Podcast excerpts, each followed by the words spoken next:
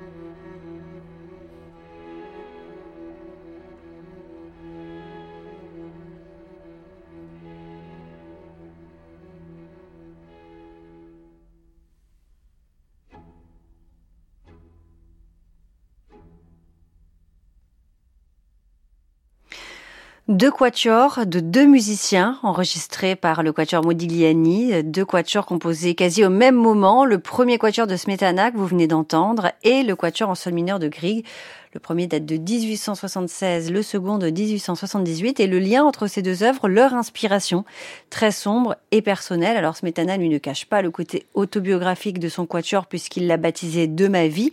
L'œuvre retrace le déroulement de sa vie en musique, une vie de souffrance et de perte, marquée lorsqu'il écrit son quatuor par un énième, un énième drame, la perte totale de son audition.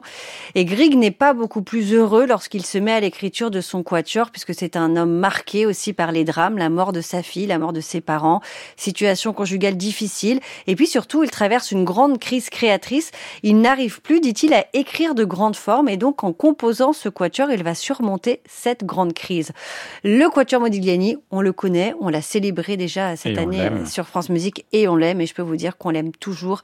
Après toutes ces années passées avec eux, un sens des nuances, un sens de la couleur toujours révélé. Eh bien, le voici, les voici, toutes ces qualités dans le Quatuor en sol mineur de C'est notre disque du jour.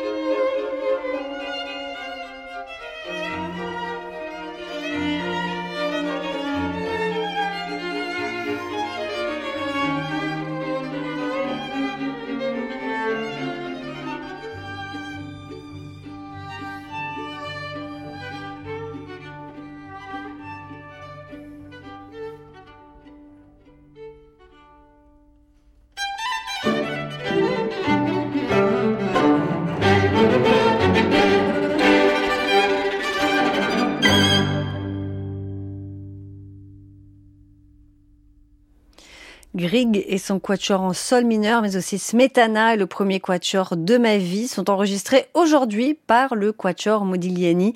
Dernier disque et disque du jour à réécouter, à podcaster sur francemusique.fr dans l'émission En piste. On les retrouvera à la folle journée, ces amis du quatuor. Il y a de fortes hein, je pense quand même dans pas très longtemps, dans une dizaine de jours. D'ailleurs, le disque sort à peu près au moment de la folle journée. Hein. Tout à fait, exactement.